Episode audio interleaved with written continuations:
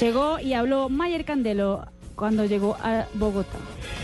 Y, y buscar esa clasificación que tanto queremos todos. ¿Qué explicaciones se han dado entre ustedes para buscar la solución y en dónde se puede estar fallando?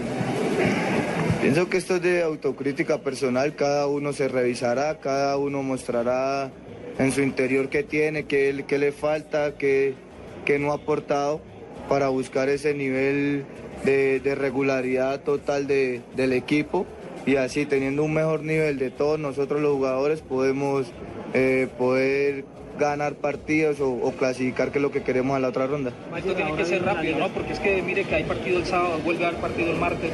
Sí, la seguidilla es dura. Como te decía, nos preocupa más la Libertadores que el torneo, porque en el torneo, a pesar de que el nivel no es el mejor o no se está jugando brillante o como se venía jugando, estamos ahí pegados entre los primeros, pero la Libertadores no te da tiempo, no te da espacio para, para seguir fallando, para seguir errando partidos y, pienso que, que la preocupación es esa, poder buscar ese nivel rápido para clasificar a otra ronda de la Libertadores.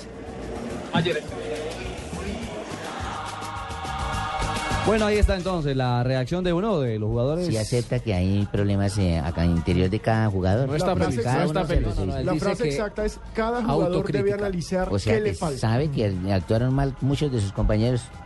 Sí, faltaron aquellos, faltaron, faltó de aquello. Miren, yo voy a rescatar anoche la actuación de Luis Delgado, que en redes Muy bien. sociales a Luis Delgado le están dando durísimo. No, no, no, no. No, Luis Delgado- Delgado, ¿qué culpabilidad tuvo? Hombre, la defensa le falla, porque a mí me perdonan, sin Román Torres la defensa de Millonarios es, Es un circo.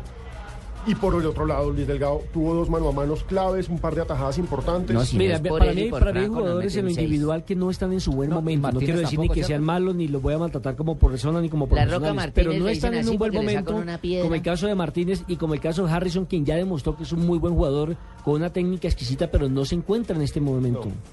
Lo de Harrison Otálvaro tiene otra explicación.